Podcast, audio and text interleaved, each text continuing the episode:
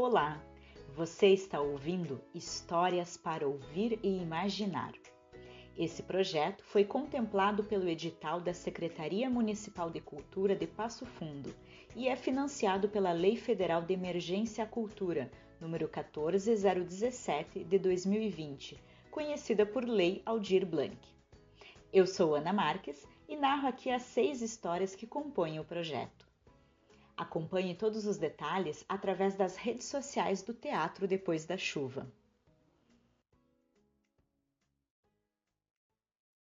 Florina, conto de Emília Freitas. Emília de Freitas nasceu em Arati, no Ceará, em 1855 e faleceu em Manaus, no Amazonas, em 1908. Colaboradora ativa em jornais do Ceará, Pará e Amazonas, foi uma intelectual engajada, inclusive na causa abolicionista. Com a obra Canções do Lar, ela se tornou a primeira escritora cearense a publicar um livro de poesia. Seu romance A Rainha do Ignoto, de 1899, foi o primeiro romance fantástico publicado no Brasil. Rotulado pela escritora como romance psicológico, ele se afasta das receitas regionalistas, naturalistas, realistas ou ultra-realistas que se cruzavam no romance nordestino da época para se apresentar como ponto de convergência de uma diferente consciência, não só da influência do espaço regional sobre o homem, como também dos tênues limites existentes entre o real e o imaginário, muito próximo às novelas góticas europeias. Na introdução do romance, Emília escreveu: Meu livro não tem padrinho, assim como não teve molde.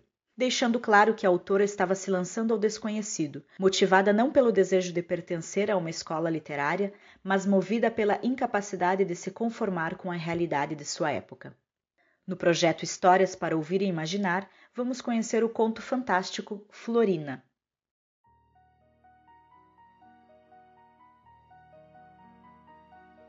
Havia uma crença popular de que ninguém devia entrar na caverna da montanha. Chamavam-na a Caverna Maldita. Todos os pastores a avistavam de longe, mas não ousavam aproximar-se. Entretanto, Florina, a formosa pastora que há três anos conduzia as vacas à pastagem, sentia um violento desejo de saber o que havia naquela caverna, e de dia a dia ela experimentava mais viva curiosidade. Mal completou seus 16 anos, disse ela consigo: Sou moça, não devo mais ter medo. Um dia, pois, ela deixou o rebanho sob a guarda de seu jovem irmão, dizendo-lhe que ia colher morangas. Mas ela concebera outro pensamento e, internada no bosque, dirigiu-se para a terrível caverna. Penetrou na caverna sem hesitar, tanto sua curiosidade era viva. Mas apenas deu alguns passos, veio-lhe o desejo de recuar. Infelizmente, não era coisa possível. A caverna fechava-se à medida que ela avançava. E o que era mais maravilhoso, ela enxergava suficientemente para caminhar.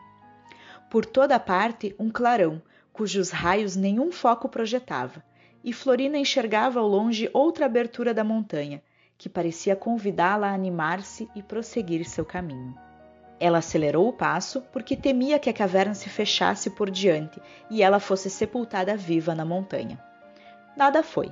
Florina, depois de ter caminhado longo tempo, muito tempo, sem cessar de ver muito longe de si a abertura, que ela acreditava nunca atingir, chegou ao fim e ficou bem surpreendida de descobrir um país maravilhoso e mil coisas das quais não tinha ideia alguma. O céu era róseo, a erva e as folhas azuis. Os pássaros tinham quatro asas, as menores borboletas eram grandes como folhas de sicômoro, e a água jorrava aqui e ali em molhos de esguichos cintilantes, que exalavam os mais suaves perfumes.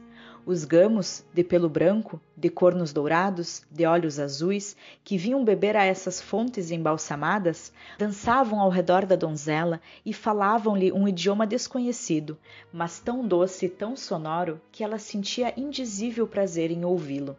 Tão expressivo que em poucos momentos ela adivinhava quase tudo. É verdade que essas lindas criaturas ocupavam-se sobretudo de sua beleza. Florina marchava de surpresa em surpresa. Todo esse país encantado parecia-lhe estar em festa. Ela ouvia por trás de muitas árvores inteiramente novas para si concerto de vozes humanas. Para esse lado dirigiu-se ela. Na quebrada de uma avenida juncada de ouro, ela avistou, através de magníficas sombras, um palácio de prodigiosa beleza. À medida que ela se aproximava, ouvia maior ruído. Eram cantos e risos, cuja expressão singular infundia-lhe mais terror do que alegria. No entanto, ela não via aparecer pessoa alguma. Ela não ousou apresentar-se à grande entrada, e, fazendo um desvio, acercou-se de uma janela baixa, de onde saía um odor da mais apetitosa cozinha do mundo. Ela bateu timidamente à porta. Um grande cozinheiro apareceu e lhe falou com voz áspera: Que procuras aqui? Procuro meu caminho, senhor, e rogo-vos dizer por onde poderei voltar à minha casa. Ah, sois a bela que atravessaste a montanha. Sede bem-vinda, Florina. Não esperávamos senão a vós. Dizendo estas palavras, com riso sardônico, o grande cozinheiro afiava sua faca num amolador de aço e arremessava sobre a donzela olhares fulgentes. Entrai, disse ele. Entrai, mademoiselle. Vosso caminho é por aqui. Florina, depois de ter percorrido um longo corredor, achou-se no meio de uma vasta cozinha, onde vinte marmitões e outros tantos criados estavam ocupados nos aprestos de um suntuoso festim. Por toda parte coziam-se as viandas, trabalhavam-se as aves. Ao mesmo tempo, trinta marmitões estavam ocupados. Mas a pastora surpreendeu-se, vendo a maior das marmitas aberta e vazia junto ao fogão.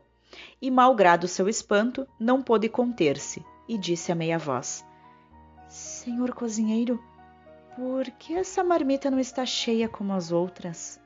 Porque ela esperava sua caça, Florina, e esta acaba de chegar neste momento. Ereis vós a quem nós esperávamos para por dentro, e quando estiverdes pronta, começará o festim. Florina desatou a chorar e pediu ao cozinheiro que lhe poupasse a vida. Só há um meio de salvação para vós, retorquiu o chefe. Eis aqui uma chave de ouro. Procurai em todo o palácio a porta que ela pode abrir. Se achardes, nós não vos cozeremos e escolheremos outra pessoa para o festim de Sua Majestade. Em nome do rei, senhor cozinheiro, não ponhas pessoas alguma em meu lugar neste momento. Não há aqui viandas em abundância para a refeição de Sua Majestade. Florina, pensai em vós só, e não pretendais introduzir entre nós novos costumes. Quanto a mim, só tenho a dizer-vos: Vede a fechadura que possa convir a esta chave, e estáis salva. Depois podereis implorar uma graça, uma só, a nossa sagrada majestade. Imediatamente, Florina pôs mãos à obra. Ela experimentou a chave em mais de trezentas portas. Para este trabalho, ela só tinha o resto do dia. O sol baixava e ainda ela não tinha encontrado fechadura para a chave de ouro. A pobre moça tremia como varas verdes. Nessa precipitação, ela não tinha a precisa serenidade para fazer convenientemente suas experiências. O chefe e quatro ajudantes armados de suas grandes facas seguiam-na passo a passo e alternadamente diziam à tímida donzela: Apressai-vos, o sol baixa. Oh, sol baixa, apressai-vos, Florina. Ela percorreu os grandes e pequenos aposentos, subira ao madeiramento e descera, Passava de corredor a corredor. Não deixou uma só fechadura sem experimentá-la. Mas a chave era sempre grande ou pequena, ou o palhetão mal torneado e o feitio de outro jeito, que não ajustava. Por fim, o cozinheiro disse à pastora: Florina, eis o derradeiro momento. O sol vai atingir a montanha. A pastora achava-se então em frente a um grande espelho pendurado na parede. E como para ali lançasse os olhos, viu sua mãe e seu pai sentados em uma cabana. Eles choravam e, sem dúvida, pranteavam sua filha que perderam, sem portanto pensar que ela se achava em posição tão cruel. A esta vista, a desgraçada, fora de si, gritou: Meus pobres pais! Ainda posso tornar a vê-los antes de morrer! Falando assim, ela se precipitou tão vivamente para seu pai e sua mãe, para abraçá-los, que a chave de ouro, saltando, bateu no espelho e o fez em mil pedaços. Ora, por trás do espelho achava-se uma porta oculta. Esta porta tinha uma fechadura. Esta fechadura convinha perfeitamente à chave de ouro. Logo que a pobrezinha a experimentou, a porta abriu-se. Não esperávamos senão a vós bela Florina. Disse-lhe o jovem e lindo monarca, apresentando-lhe em magnífica sala sua corte, a mais brilhante do mundo inteiro.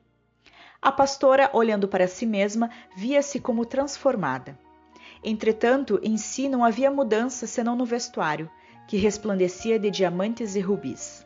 Florina nascera tão bela que não necessitava de outra coisa para transformá-la em completa princesa. Entretanto, no meio do esplendor soberano, o jovem monarca estava pensativo e melancólico. Parecia exposto a uma secreta inquietação.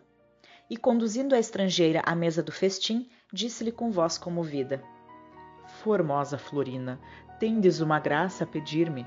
Qual é?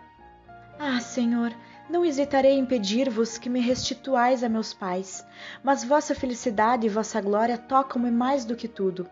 Eis porque peço-vos a graça de toda a infeliz que, como eu, possa cair nas mãos do vosso cozinheiro.